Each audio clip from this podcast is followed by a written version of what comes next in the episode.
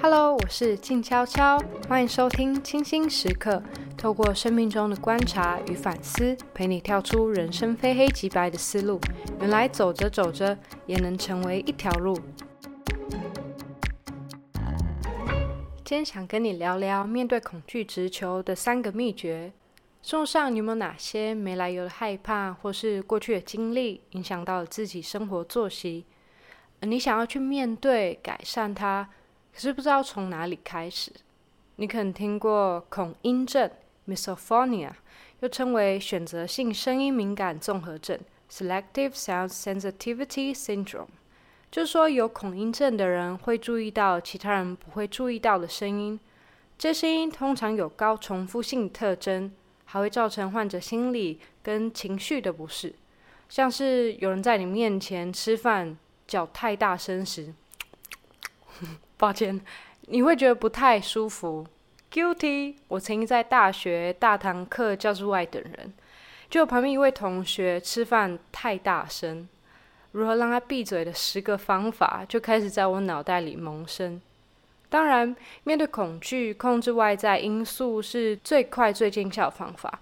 不过，这可能没那么持久有效。所以，今天想和你一起探索更内在的原因。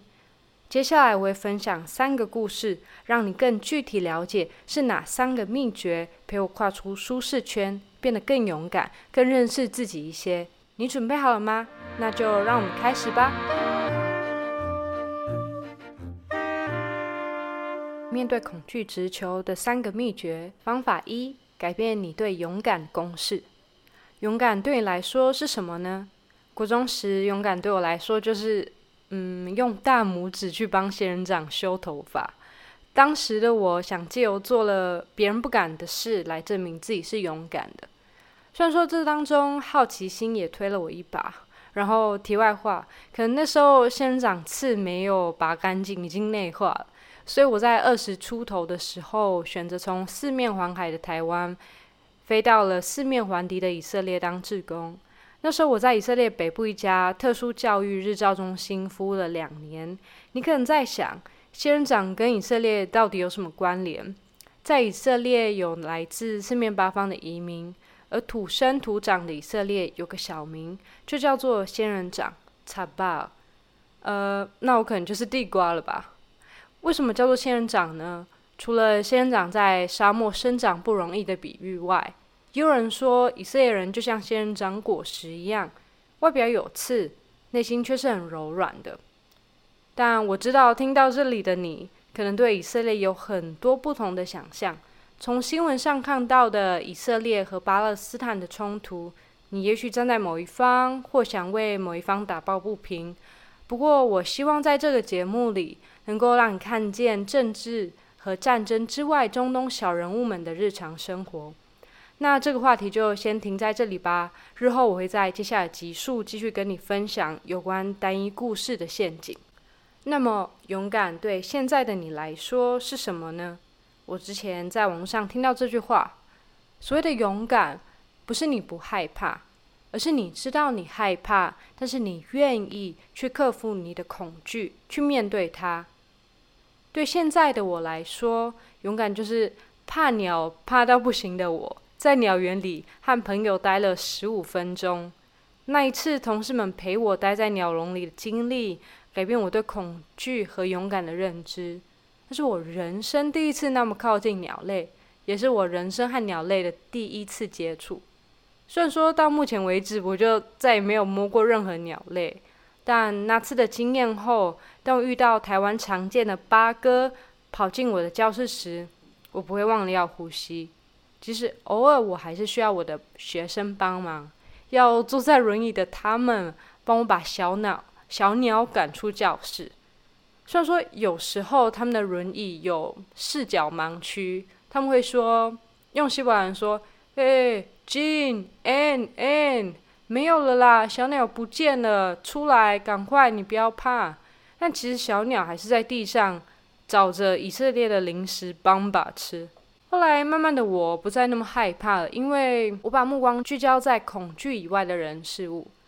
鸟类在我大脑图书馆里，不再只是逃、尖叫的标签，还有朋友、不是一个人面对的标签。我还是会怕，但除了害怕的情绪，同时也有另一个感觉出现，那就是勇敢。因为我知道我不是一个人面对。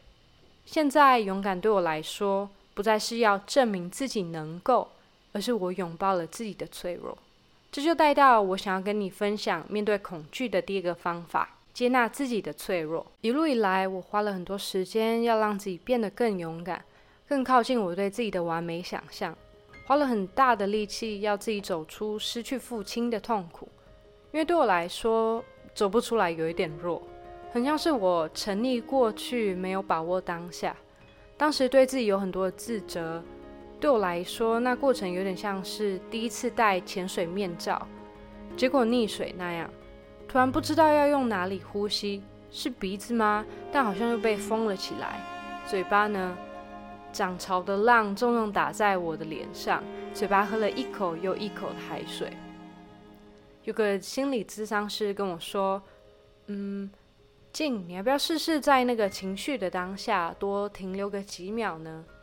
但这建议可能不适用在你真的溺水的时候。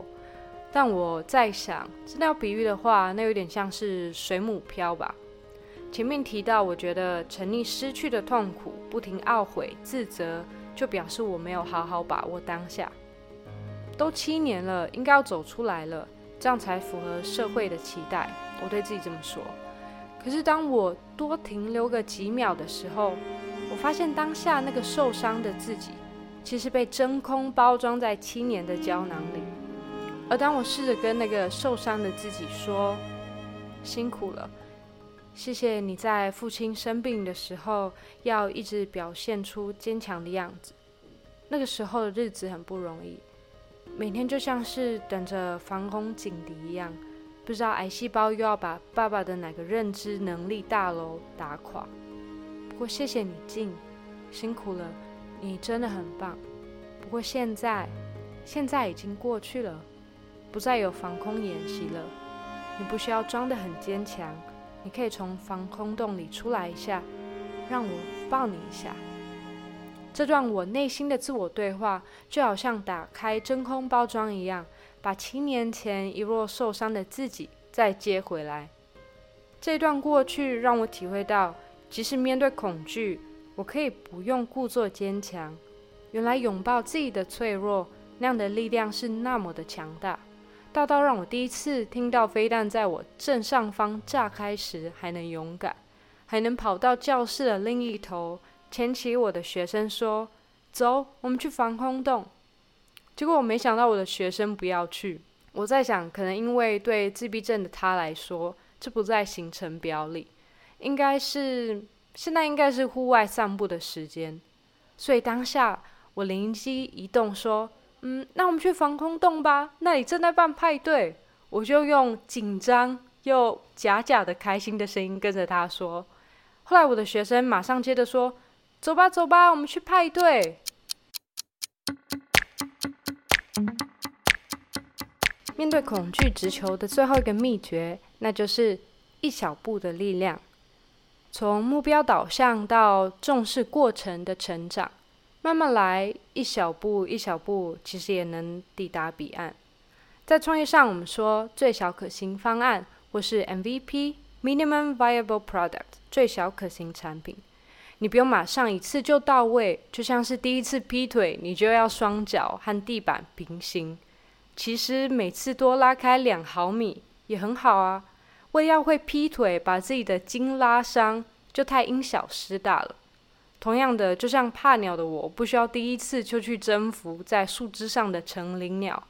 其实刚出生的鹦鹉宝宝也不错啊。又或是讨厌公车刹车声的我，有时会做个小练习，就是上了公车后，先把耳机音乐关掉个三分钟。慢慢的，我忘了戴耳机时。公车上的噪音其实也就没那么糟了。哦，对了，跟大家说一下，如果大家想看我如何在鸟笼里面待十五分钟，欢迎到我的 IG 静悄悄 J I N G 打 N K N K，你就可以看到喽。总结今天提到三个秘诀：一、为恐惧的事物加上正向经验的新标签，并且改变你对勇敢的公式；二、接纳自己的脆弱，和自己更靠近一点。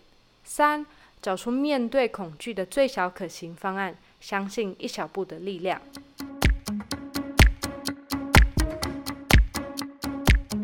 如果你有机会能够和不同时期的自己来一场精心时刻，你会想跟哪一个时期的自己说些什么呢？